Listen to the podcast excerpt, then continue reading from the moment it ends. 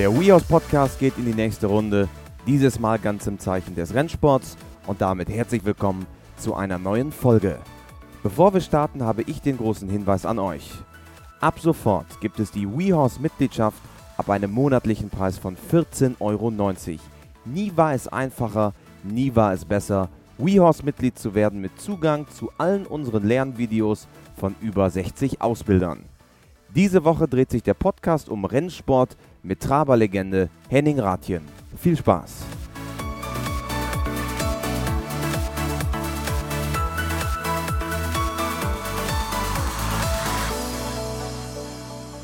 Ein neuer Podcast bei WeHorse heute zu einem ganz besonderen Thema, nämlich zum Thema Trabrennsport. Und ich freue mich, dass wir heute zu Gast sind beim siegreichsten norddeutschen Trabrennfahrer aller Zeiten. Hallo, Henning Rathjen. Grüße dich, guten Morgen. Guten Morgen. Trabrennsport. Wir kommen so ein bisschen aus der, aus der Ausbildungsecke mhm. mit WeHorse. Gar nicht unbedingt immer so viel Kontakt zum Trabrennsport. Du bist ja man kann fast sagen, eine lebende Legende im Trabrennsport mit äh, über 20.000 ähm, Rennen waren es, ja, glaube ich, ja, ne? Ja. dabei 25 Prozent siegreich. Was begeistert dich so am Trabrennsport? Ja, dieser Kampf der Pferde, äh, äh, das ist schon faszinierend, wie, die, wie ehrgeizig sie sind um Sieg und Platz. Und die, das ist eine Faszination, das ist schon toll. Und ich mache das, wie gesagt, ich mache das äh, 50 Jahre und äh, bin im Stall geboren, bin als, als Baby äh, im Stall groß geworden und habe eigentlich die äh, Pferdemuttermilch mit getrunken. Ich bin äh, allerdings spätreif gewesen, was meine Erfolge anging. Und zwar musste ich auch als erstes nach meiner mittleren Reife, musste ich einen ordentlichen Beruf erlernen. Das war der Ausgangspunkt meiner Eltern. Die, die haben gesagt, oh Platt, du musst was Ordentliches lernen und nie Trabertrainer. Trabertrainer war so ein bisschen Künstler oder Schauspieler, so war nichts Ordentliches. Exotisch. Exotisch, genau. Und ich habe dann meine Landwirtschaftslehre gemacht und äh, danach bin ich angefangen, äh, die Trainerlehre und habe so zwei, drei verschiedene Stationen gemacht war als Lehrling auch gar nicht äh, so erfolgreich. Äh, der eine Lehrmeister hat gesagt zu meinem Vater, der soll sich mal die Hände brechen lassen oder lass dir dein Lehrgeld wiedergeben. Das werden die größte, größten Sprüche wurden gemacht. Aber dann äh, klappte das auf einmal. Ich habe den Pferden äh, eine Chance gegeben, habe eine besondere Beziehung gehabt zu den Pferden und wurde dann sehr erfolgreich. Wie, wie funktioniert der erste Kontakt? Du bist Sohn eines Landwirts hier aus Schleswig-Holstein wie funktioniert der Kontakt dann zu Vollblütern und gerade zum Trabrennsport? Mhm. War der Sport damals so präsent? Der Sport war sehr präsent und äh, meine, meine Mutter ist eine geborene Fram und die hat als Mitgift, so war das früher, hat sie äh, fünf, sechs Mutterstuten vom Hof mitgekriegt, vom Melenhof. Und dadurch entstand bei uns in Auko-Komfeld eine Traberzucht. Und äh, das wurde nachher fortgeführt mit sieben, acht Stuten, mit zehn Stuten, mit 15 Mutterstuten, zwei verschiedenen Deckhengsten und mein Vater war auch als Züchter sehr erfolgreich. Und ich habe aber als erstes, wie gesagt, dann die Landwirtschaftslehre machen müssen und hatte aber immer Spaß mit den Pferden und habe gesagt, jetzt will ich Trabertrainer werden. Wann saßt du das erste Mal auf dem Sulki? Ich saß 1968 das erste Mal auf dem Sulki.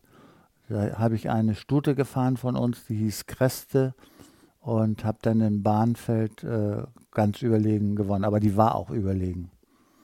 Wie, wie lange braucht man, bis man dann das erste Mal ein Rennen fährt? Also geht das relativ schnell? Oder das geht relativ schnell, weil ja. du hast ja vorher viel Umgang mit Pferden und ich habe mir so einen alten äh, Trainingswagen bauen lassen aus einer Achse von einem äh, Auto und Sitz drauf bauen lassen und dann bin ich hier durch die Gegend gefegt äh, in der Feldmarkt und äh, hatte dadurch so ein, ein, Gespür für Leine und für die, für die Verbindung zum Pferd.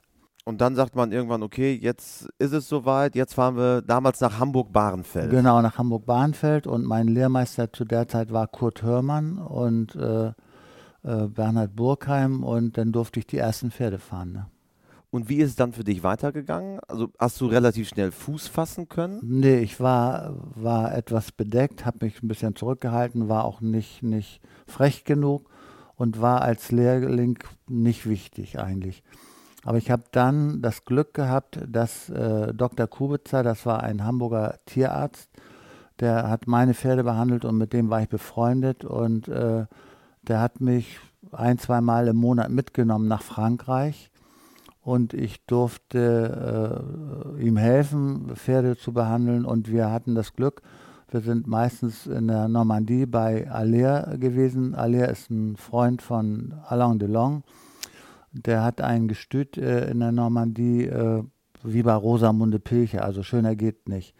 Und hat die Pferde nach dem Training ins fließende Wasser gestellt mit einem Dach äh, darüber äh, und Infrarotstrahlern, dass der Rücken warm ist und äh, der Aller gehört zu den erfolgreichsten Europas und der Welt. Und das habe ich versucht zu kopieren, indem ich so ein Becken hinter einem Forellenteich gebaut habe, wo ich die Problempferde ins fließende eiskalte Wasser gestellt habe und damit dann äh, Riesenerfolge bekam. Ganz schnell ging das. Würdest du sagen, dass das dein Geheimrezept war auf dem Weg nach oben? Das, ja. Das, was man heute wahrscheinlich Aquatraining nennt. Das ist Aquatraining, genau. Und äh, das war eigentlich mein Geheimrezept. Du musst, du kriegst keine guten Pferde. Erstmal sind sie viel zu teuer und du kannst sie auch nicht bezahlen. Du kriegst, wie ich in dem Fall, äh, Pflegepferde, Problempferde, die lahm sind. Und ich hatte immer einen guten Draht zu Peter Quiet nach Berlin der hat mir viele Pferde geschickt, äh, hat manchmal den Besitzer gar nicht gefragt, wenn die, wo ist denn unser Pferd, äh, wie, wie die Besitzer von Pitpan auf die Bahn kamen. Ja, den habe ich da zu so einem Bauern geschickt nach, nach Aukrug in, in Holstein und der stellt ihn ins Wasser und dann luft er wieder.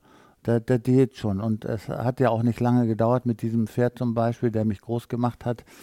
Pit Pan, der hat eine halbe Million gewonnen. Äh, den haben wir innerhalb von acht Wochen haben wir den Rennen fertig gehabt, dass der gewinnt. Nur mit intensiver Kaltwassertherapie. Also hast du tendenziell auch eher Problempferde bekommen. Also gar nicht unbedingt vorher die Cracks, wo man sagt, okay, das ist ein Kandidat auf den Sieg, nee, sondern eher ich, Problempferde. Ich hab, äh, du, du, kriegst ja, wenn du nicht modern bist, kriegst du keine guten Pferde. Du kriegst äh, lahme und, und äh, kranke Pferde und äh, aber die habe ich wieder zurechtgepflegt und äh, habe dann mit diesen Pferden, wo das, das Potenzial war ja da, bloß sie hatten Probleme. Und das habe ich erkannt und habe sie dann, wie gesagt, mit dieser Wassertherapie wieder hinbekommen. Also haben quasi Pferdebesitzer aus ganz Deutschland oder auch dein Spezi aus Berlin mhm. dir dann explizit diese Pferde auch rübergeschickt, schau sie dir an, schick sie in, durch dein Aquatraining und danach konntest du sagen, zu 75 Prozent funktioniert das oder ist das eine reine Gefühlsfrage?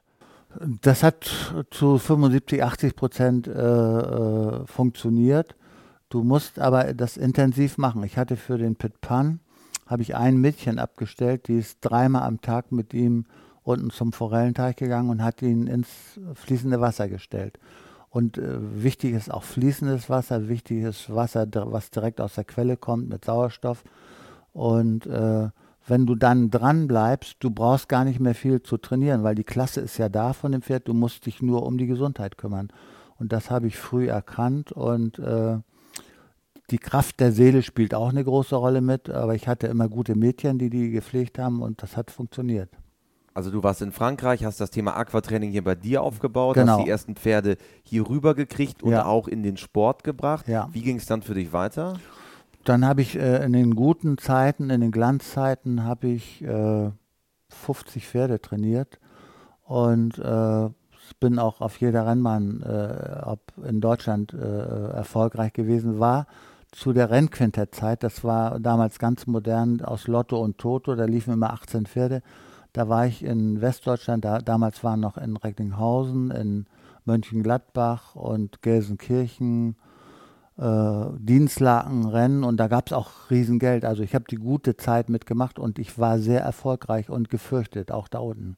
Hm, gute Zeit war 80er, glaube Anfang 90er noch so ja, ein bisschen. Ja, dann, dann ne? ging es schon langsam bergab äh, nach ja. 90. 70er waren die besten äh, Jahre. 70er, 80er, 90er. Wir haben mit unseren Pferden zu der Zeit äh, jedes Jahr über eine Million gewonnen. Alles fremde Pferde, die ich hatte, die ich äh, im Stall hatte.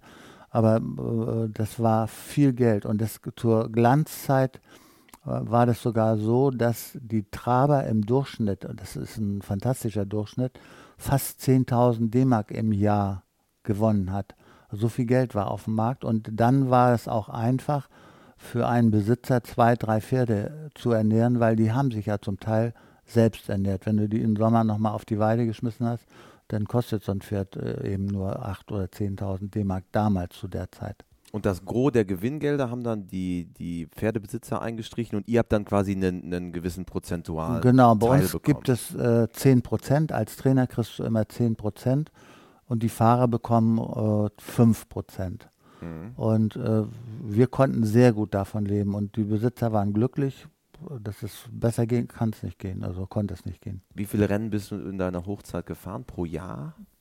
Pro Jahr, ich habe manchmal 270, 280 Rennen gewonnen und bin 1000, 1200 Mal gefahren. Also eigentlich die ganze Woche durch. Also Ja, es gab Rennbetrieb von Montag bis Sonntag. Ich bin sonntags Hamburg, Mittwoch war ich in Berlin meistens, Donnerstag Hamburg, äh, Samstag war Elmshorn und Sonntag war wieder Hamburg oder Gelsenkirchen oder Mönchengladbach. Also im Grunde genommen die ganze Woche über. Ist ja auch eine riesen Logistik dahinter. Ne? Ja, Verschiedene ja, Pferde an verschiedenen Orten, Ja. Pfleger und so weiter.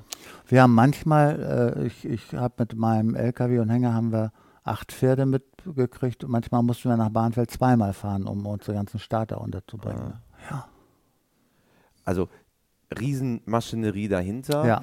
War das nur auf Deutschland für dich beschränkt oder bist du auch nach Frankreich? Frankreich natürlich eine große Trabernation, Mhm. auch Galoppernation. In Frankreich waren meine Pferde nie gut genug und da bin ich auch nie hingefahren. Ich habe mich hier, es war hier war gutes Geld zu verdienen und habe mich äh, so in meiner Heimat aufgehalten. Mhm. Wie funktioniert die Ausbildung von einem Traber? Wir haben jetzt so dein Geheimrezept gehört, aber da gehört natürlich noch mehr dazu, das tägliche Training. Ist es ein reines Ausdauertraining? Geht man auf die Ovalbahn so lange, bis sie schnell sind? Wie funktioniert das Ganze? Die Traber werden geboren und setzen schon an zu traben. Das ist eine Zucht, äh, die ist entstanden, zum Beispiel, äh, nur mal ein Beispiel, äh, die, früher war das so, dass die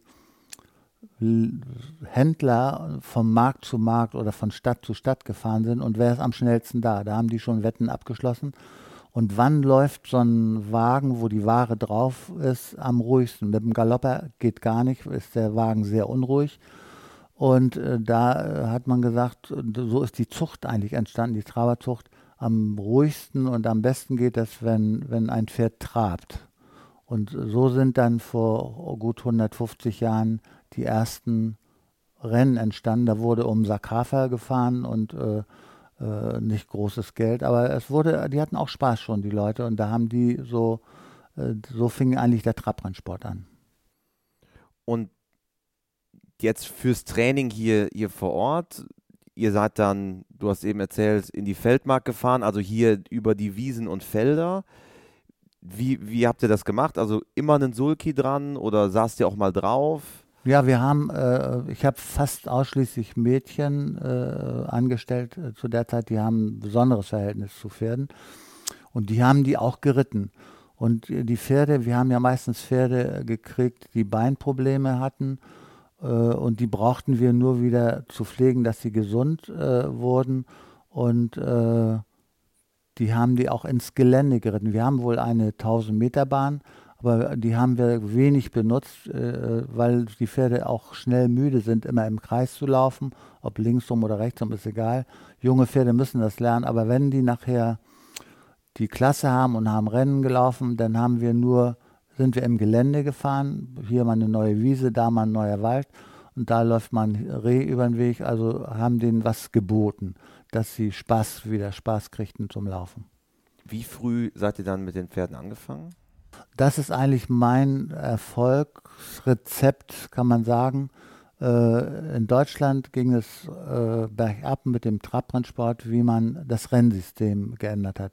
Das Rennsystem früher war so, dass auch ein sieben- oder acht- oder neunjähriges Pferd großes Geld gewinnen konnte.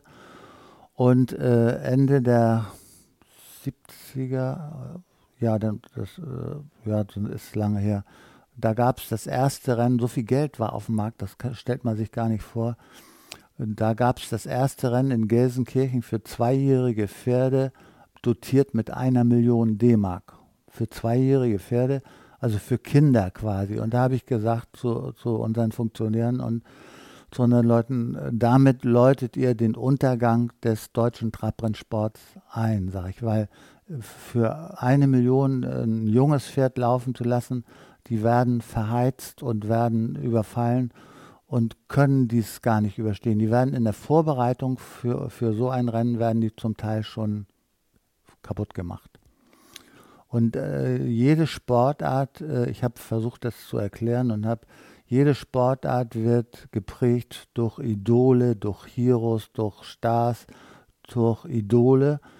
Und diese Idole macht ihr durch dieses Rennsystem äh, großes Geld für zweijährige Pferde. Ein zweijähriges Pferd vergleiche ich mit einem 14- oder 15-jährigen Schüler, der äh, für die Olympiade vorbereitet wird. So. Und, und das hält gar kein äh, äh Pferd aus, das hält gar kein Mensch aus. Die gehen physisch oder gehen auf den Beinen kaputt. Und genauso war das eigentlich auch die äh, jungen Pferde, die für, die für solche großen Rennen vorbereitet wurden, haben nachher äh, drei- und vierjährig schon äh, aufgegeben. Die hatten keine Moral mehr. Du hast dich ja relativ öffentlichkeitswirksam damals auch positioniert mhm. zu dem mhm. Thema. Mhm. Hat sich was geändert? Wie blickst du auf das Thema heute? Du hast gerade angesprochen, so ein bisschen der Anfang des Abstiegs des, des Trabrennsports. Mhm. Wie ist die Situation heute? Wie, wie schaust du jetzt drauf? Es ist im Grunde genommen das eingetreten. Damals habe ich gesagt, und man kann das alles nachlesen in den Interviews, die ich vor 40 Jahren, wie ich noch angesagt war und wie ich noch ein bisschen Gewicht äh, hatte, äh, ist genau eingetreten, was ich gesagt habe, weil dieses System ist äh, gegen die Pferde und bringt Unglück. Äh, man muss ein Pferd, das habe ich immer gemacht, deswegen war ich auch sehr erfolgreich, wenn der zweijährig nicht bereit war, dann habe ich den in Ruhe gelassen und habe den dreijährig weiter trainiert. Und ein Pferd ist Ende vierjährig ausgewachsen. Und äh, warum muss äh, so ein Zweijähriger oder Dreijähriger äh, gequält werden oder nur um die Gier, um, um das große Geld der Leute anzupeilen? Ein Schwachsinn, das ist ein totaler Schwachsinn.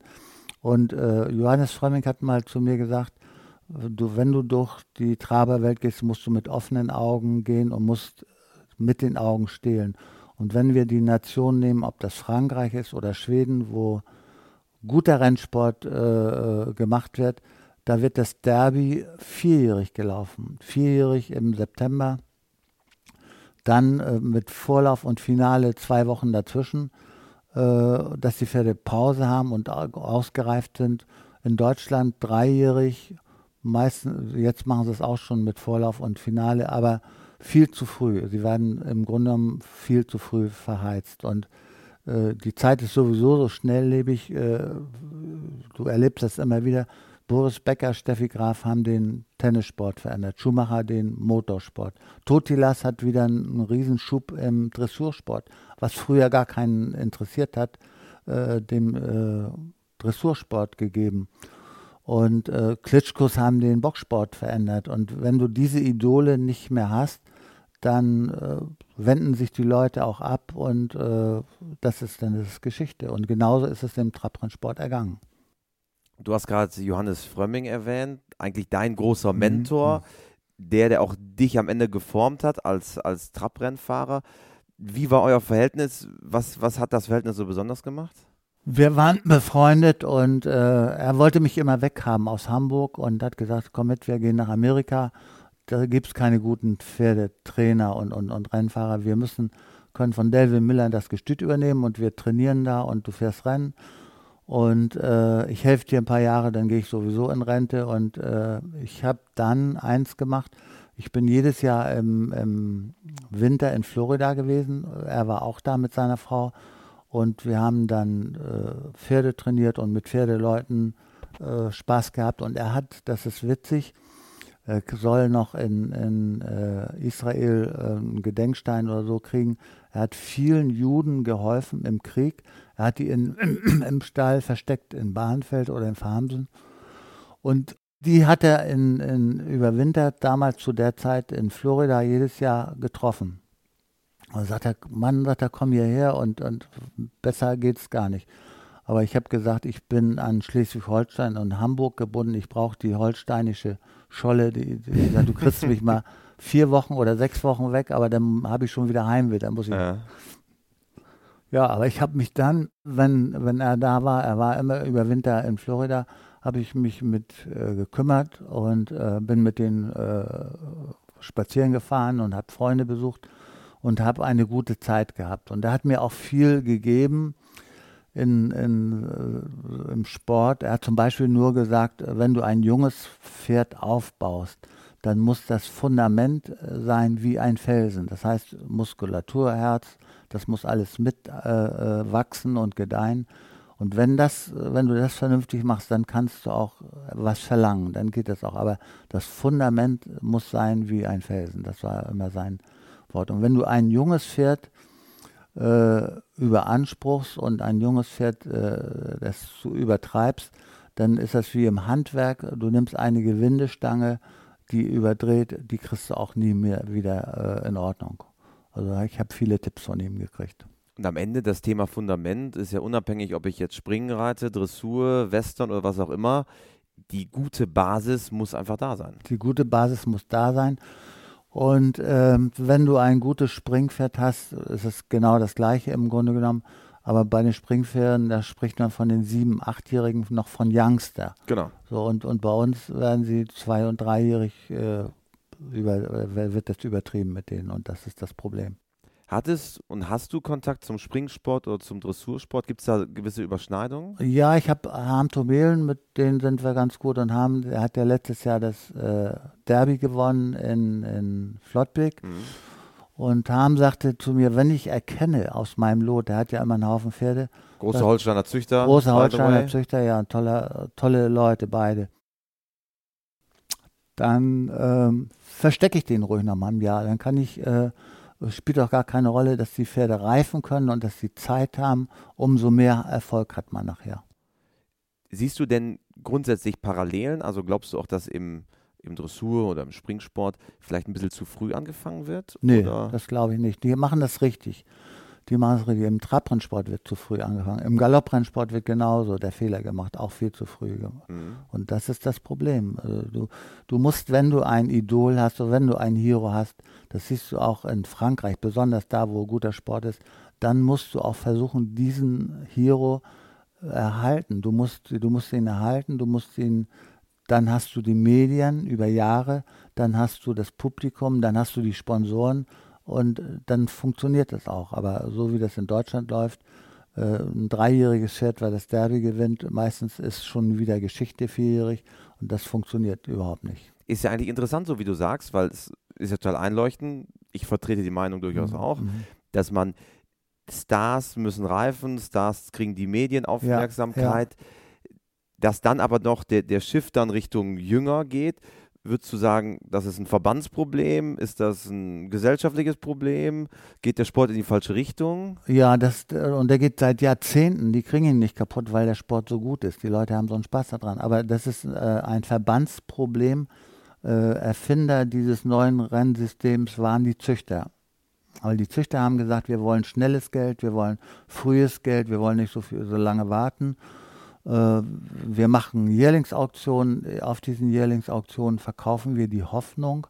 Ja, und die wollen natürlich dann zweijährig und dreijährig großes Geld gewinnen.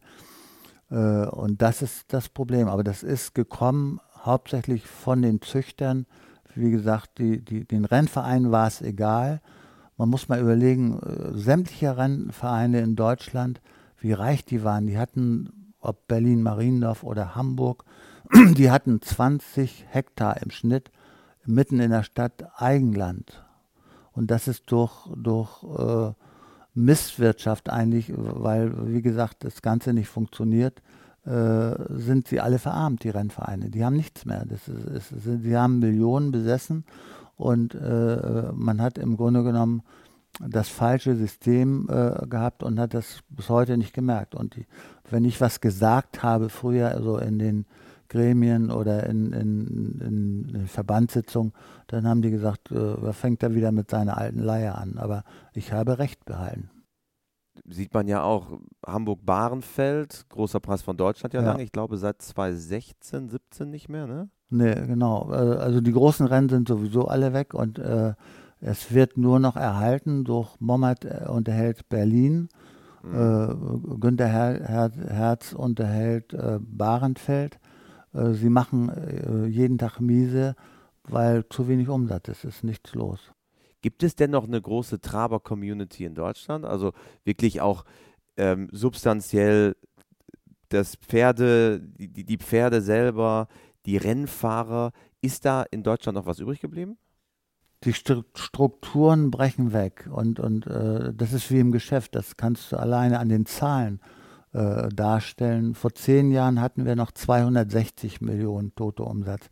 Jetzt haben wir keine 26 also Millionen. Also die, die, Wettumsätze, Toto-Lotto-Umsätze Total zurück. an den, zum einen natürlich an den Rennstätten selber, ja, aber ja. auch dann quasi, wenn man nicht vor Ort ist, kann, kann man auch wetten. Ne? Genau, der ganze Sport lebt ja von, von dem wettenden Publikum. Mhm.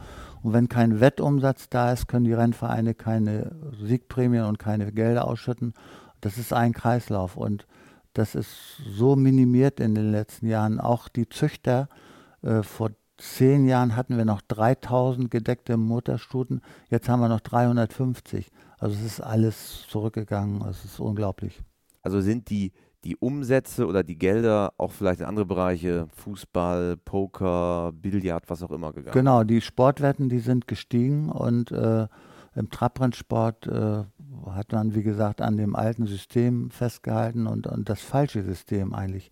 Und es ist den Bach runtergegangen im Grunde genommen wenn man einmal über die Grenze nach Frankreich schaut, da ist es anders. Frankreich macht im Jahr 10 Milliarden, das ist irre. Das ist äh, die Leute, äh, das ist Begeisterung pur da. Wenn, man da zum Prix d'Amérique ist, äh, das größte Trabrennen Ende Januar, äh, einmal im Jahr, da kriegst du Gänsehaut, das ist irre. Und, und da fiebert das ganze Land mit. Und das gibt eine schöne Geschichte, die muss ich nochmal erzählen, weil das ist das, was den Sport ausmacht. Äh, Alain Delon kauft ein Pferd. Alain Delon, äh, großer französischer Schauspieler, Schauspieler Sänger ja, ja. und so Romy weiter. Schneiders Ex-Mann. Genau, Romy Schneiders Ex-Mann. Genau, kauft ein Pferd äh, äh, vorm Prix d'Amérique, eine Woche, zehn Tage vorm Prix d'Amérique. Das Pferd hieß Delmonica Hannover, das war 1967. Und jetzt ruft ihn ein Freund an aus äh, Amerika und sagt, bist du ganz bescheuert, äh, das ist eine ausgequetschte Zitrone, die hat hier in Amerika gelaufen, die ging gerade über die Meile, die kommt in Paris über 2,1 oder 2,7, kommt die nie an. Und du kaufst so ein Pferd, bist du bescheuert, trete von dem Kauf zurück, hat ihn richtig ausgeschimpft. Und DeLong überlegt nach, was er machen soll und nicht machen soll. Frömming hatte das vermittelt zusammen mit seinem Freund Delvin Miller. Und äh, Frömming hatte diese Stute fantastisch vorbereitet. Die hat er in Hamburg, hat sie gestanden, hat, sie, hat er sie trainiert und auch in der Nähe von Paris und hat sie auf dieses Rennen präpariert. Also besser geht nicht. Und DeLong überlegt und was er macht oder nicht macht und tritt kurz vorm Rennen, er hatte noch nicht bezahlt, tritt er vom Kauf dieser Delmonica Hannover zurück. Weil in Amerika haben sie gesagt, du bist bescheuert, die kann nichts, die kommt nie an über den weiten Weg. So, jetzt geht das Rennen los. Ich glaube, ich saß zwei Tische weiter und äh, Frömming hat die Startnummer 1 hat er gehabt, hat sich unterwegs versteckt, nur ziehen lassen, hat nicht einmal einen Angriff mit. Also quasi im, im, Feld. Im Feld sich ziehen lassen, versteckt. Äh, die haben auch nie über den gesprochen und der kam auf den letzten 200 Metern außen, ganz außen angeflogen. Das haben die manch, manche oder die meisten Reporter gar nicht mitgekriegt. Dietmar Schott vom WDR Köln, der, der hat das gesehen. Der hat für Deutschland die Übertragung gemacht. Der hat sich überschlagen, wie Frömming außen ankam. Und Frömming äh, hat gewonnen mit dem Hals. Und der hat immer geschimpft mit mir, wenn ich mit drei oder vier Längen gewonnen habe. Er sagt, nur ein kleiner Hals oder ein Kopf reicht doch total. Jedenfalls, Johannes Fromming kommt an mit Delmonica Hannover und gewinnt im Ziel mit dem Hals. DeLong ist kreidebleich geworden. aufgestanden und ist in dieses Trainingszentrum äh, nach Jeanville zu Fuß gelaufen. Das ist so anderthalb, zwei Kilometer. In Jeanville war ein Trainingscamp mit äh, so Cafeteria, das ist immer das Wichtigste. Und da standen so 150 äh, Pferde und dann waren da so viele Spekulanten und so viele Tippelanden und Zocker, die meinen, die haben den Sport erfunden. Äh, das sind so Typen, das sind so Originale. Das lohnt sich alleine für diese Leute auf die Bahn zu gehen. Und da ist DeLong hingelaufen, zu Fuß, hat sich eine Flasche Whisky bestellt und hat sich total betrunken, bis er vom Stuhl gefallen ist. Auf diese äh, mhm. Annonce hin. Jedenfalls, äh, die Stute hat dann gewonnen, noch für den alten amerikanischen Besitzer. Und äh, hätte sie quasi, wäre die schon bezahlt gewesen für, für, für Alain Delon. Und das ist das, was ich sage, den Sport ausmacht. Die haben im letzten Jahr eine neue Biografie von Alain Delon aufgestellt in Frankreich, weil er sich um die Ex-Frau von dem Ministerpräsidenten Hollande gekümmert hat auch. Mhm. Mit der ist er oft essen gegangen. Und äh, der Hollande ist auch immer nachts äh, aus dem Élysée-Palast draußen mit dem Motorradroller, mit so einem alten Helm, mhm. hat er seine Freundin besucht und hat sich ja dann auch von der Frau getrennt. Und um diese Frau hat sich wieder Alain Delon gekümmert. Und das wird, geht natürlich durch die Medien, durch jede bunte und durch Klar. neue Biografie Alain Delon. Und Delon hat immer gute Pferde gehabt. Damals schon zu der Zeit, wie ich äh, mit Dr. Kubica in, in Frankreich war einer hieß Ikileo, war auch ein Vollbomber. Und das ist doch äh, das, was den Sport ausmacht, äh, die Freude und, und, und diese Leute äh, zu begeistern. Kann man das sagen? Ist das dann Taktik in so einem Rennen, dass man auf einmal im Feld ist und dann auf den letzten Metern vorbeizieht? Ist ja, das Qualität des Pferdes? Nein. Kommt das, alles zusammen? Ja, Qualität ist ausschlaggebend. Ohne, wenn das Pferd nichts kann, dann kannst du auch nichts machen. Aber du musst, so wie Frömming, äh, der, der war ein Genie. Das war, ist, ist für mich der größte Rennfahrer aller Zeiten. Der konnte sich so auf so ein Pferd einstellen und hat die Kräfte. Du musst ja haushalten über diese 2100 Meter. Du musst ja mit den Kräften haushalten von diesem Pferd. Und er hat in, in, auf diesen 2100 Metern nicht einen Positionskampf mitgemacht, hat sich nur ziehen lassen. Das ist wie in der Leichtathletik. Ziehen lassen, ziehen lassen. Und dann äh, hat, hat dieses Pferd auch die Kraft der Seele. Das weiß ganz genau äh, die Verbindung zu Frömming, äh, dem Fahrer. Äh, du ist, es ist freie Bahn und jetzt 150, 200 Meter. Dann muss aber auch das Ziel da sein, weil dann, dann überschlägt, äh, die haben solche Kraft, die Pferde dann sind die auch bereit mit so einem Frömming. Ich habe gesagt, den hättest auch eine Maus anspannen können. Ohne Peitsche hätte er auch mit einer Maus gewonnen hätte, und Frömming hat das geschafft. Das war ein Genie, das war ein Künstler. Wir haben eben schon mal kurz im, im Vorfeld ein paar alte Fotos angeguckt. Mhm. Du hast ein oder das, andere, das ein oder andere Mal Kraft der Seele auch benutzt. Ist es dann wirklich der Unterschied, wenn es jetzt spitz auf Knopf in einem Rennen steht, das eine Pferd mit einem super Interieur, mit der Kraft der Seele, mhm. das ist doch am Ende dann die Qualität, die den Unterschied macht. das, das war auch etwas, was Frömming mir gesagt hat. Er sagt, wenn du ein Pferd hast, der das Besondere und das große Talent hat, dann musst du eben trainieren, musst viel arbeiten, Fundament musst du schaffen, aber dann musst du diesem Pferd auch das Gefühl geben, dass du sein bester Freund bist, zum Beispiel. Das, das muss stimmen, sagt er. Und da ist mhm. viel dran. Also ist es am Ende auch eine Pferdepersönlichkeit, mit genau, der man zu tun genau, hat. Genau, genau. Ja. Nun wir haben über Frankreich gesprochen. Ich glaube, wenn man nach Asien guckt, Hongkong oder Japan, riesige Gewinngelder, riesige Wettgelder, die dort im Umlauf sind. Ich war vor Jahren einmal auf einer Galopprennbahn in, in Châtillon, dort wo die Olympischen Spiele 2008 mhm. auch waren, im Springen- und Dressurreiten. Ist der Sport eigentlich zweigeteilt, dass man so ein Land hat wie Deutschland, wo es runtergeht und diese großen Länder diese großen Rennplätze noch hat, wo richtig auch Volumen generiert wird? Ja, was den Trabrennsport angeht, äh, ist Frankreich die Nummer eins. Mhm. Ist äh, Schweden mit ganz stark in, in Europa. Italien wird wieder besser, mhm. denen geht es auch gut. Da wird auch gezockt. Äh, äh, interessant ist noch, äh, sind, wo der deutsche Trabrennsport im Moment von lebt. Und zwar lebt er von Frankreich mit. Es gibt in Frankreich, äh, der Sport ist staatlich gesteuert und es gibt die PMU. Und das ist, sind die Veranstalter und die machen in Hamburg oder in Gelsenkirchen oder in Berlin, machen die Trabrennen meinetwegen mittags von um 11 bis um 2. Das heißt, die Rennen werden äh, über Satellit in die Wettbüros nach Frankreich übertragen. Also es wird in Deutschland oder auch in der Schweiz oder Holland machen das auch, werden Rennen produziert für das französische Publikum. Da ist die Begeisterung so groß, dass die gewissen Leute schon morgens um elf äh, bei ihrem Cappuccino und beim Zigarillo und ihrer Paritürf, äh, meistens die schlauen Zocker, äh, mittags um 11 Uhr schon in der Wettbude sitzen und äh, meinetwegen bei fünf Rennen äh, zwei Millionen Umsatz machen. Das kann man sich gar nicht vorstellen. Auf deutsche Pferde. Und die, die deutschen Veranstalter profitieren insofern sehr gut davon, weil die bekommen von dem Umsatz äh, 3%.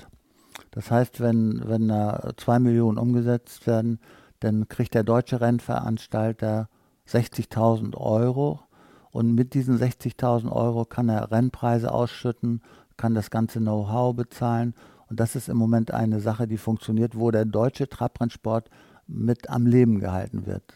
Oh, am Tropf könnte am man Tropf, sagen. Am ne? Tropf, der Franzose. Ne? Und ist auch nicht gerade zu Primetime, so 11 Uhr. Nee, die machen auch Abendsrennen. Also die, die 11 Uhr, sage ich zum Beispiel, machen die auch einmal die Woche. Äh, wie verrückt das ist, die auch in Italien. Die, die sitzen mittags und wenn, wenn die Rentner, die haben Zeit und, und, und äh, das sind oft Originale. Die sitzen dann da schon, einer ist schlauer wie der andere. Der meint, er hat den Sport erfunden und aber das macht den Sport auch sowas. Gibt es denn Schnittmengen zum Galoppsport? Also guckst du das auch an, weil, wie gesagt, jetzt Ostasien, Riesenthema Galoppsport. Mhm. Guckst du da drauf? Beschäftigst du dich damit oder gab es da nie so die Schnittmenge? Mm, Eigentlich, ich bin äh, befreundet mit Darboven. Äh, ich bin auch jetzt Gast gewesen mit meiner Frau in, in, in äh, Horn. War eine tolle Atmosphäre. Deutsches äh, Deutsches Galoppderby in Galoppderby, Hamburg-Horn, genau. große Traditionsveranstaltung, Große Tradition- riesengroß. Riesengroß, ja, ja, war toll. Waren 20.000 Leute. Das Wetter spielte mit. Letztes Jahr ist es ganz verregnet. Dieses Jahr war es ein Traum. Also und äh, ich kenne Andreas Wö- Wöhler ganz gut und habe auch äh, Kontakt zu Helmut von Fink. Der hat, äh, der war erster, zweiter.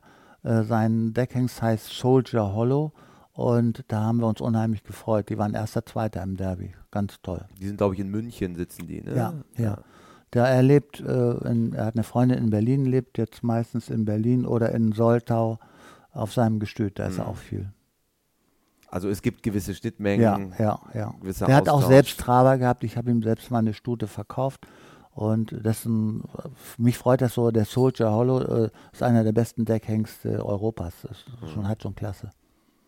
Großartig. Ja. Am Ende eines jeden Podcasts haben wir unsere vier klassischen WeHorse-Fragen. Und die möchte ich natürlich auch ähm, an dich stellen. Und die erste Frage ist, hast du ein Motto, nach dem du lebst? Ja, ich habe, also ich kann das eigentlich nicht schöner haben. Ich bin, äh, habe meine Pferde vor der Tür, habe meine Tiere hier, habe ein Friesenhaus, habe eine tolle Familie, äh, liebe Sylt, äh, Hamburg und äh, mein Motto ist eigentlich mit den Füßen auf der Erde bleiben, solide bleiben. Echter Holsteiner quasi.